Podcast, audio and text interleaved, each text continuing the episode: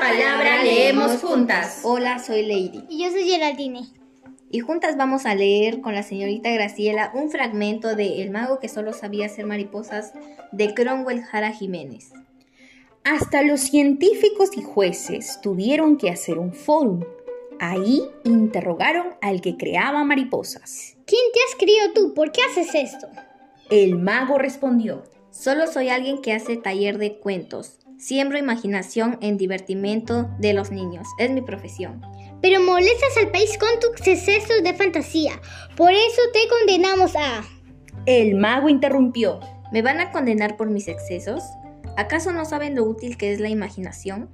Todos la necesitamos, pues es la herramienta para crear mundos, mejorar vida, los mares, bosques y el planeta entero.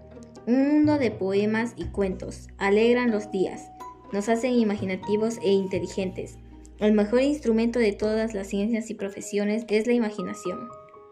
Gracias. Gracias. Recuerda que tu apoyo permitirá que muchos más niños pidan la palabra. Síguenos en nuestras redes y difunde nuestras lecturas.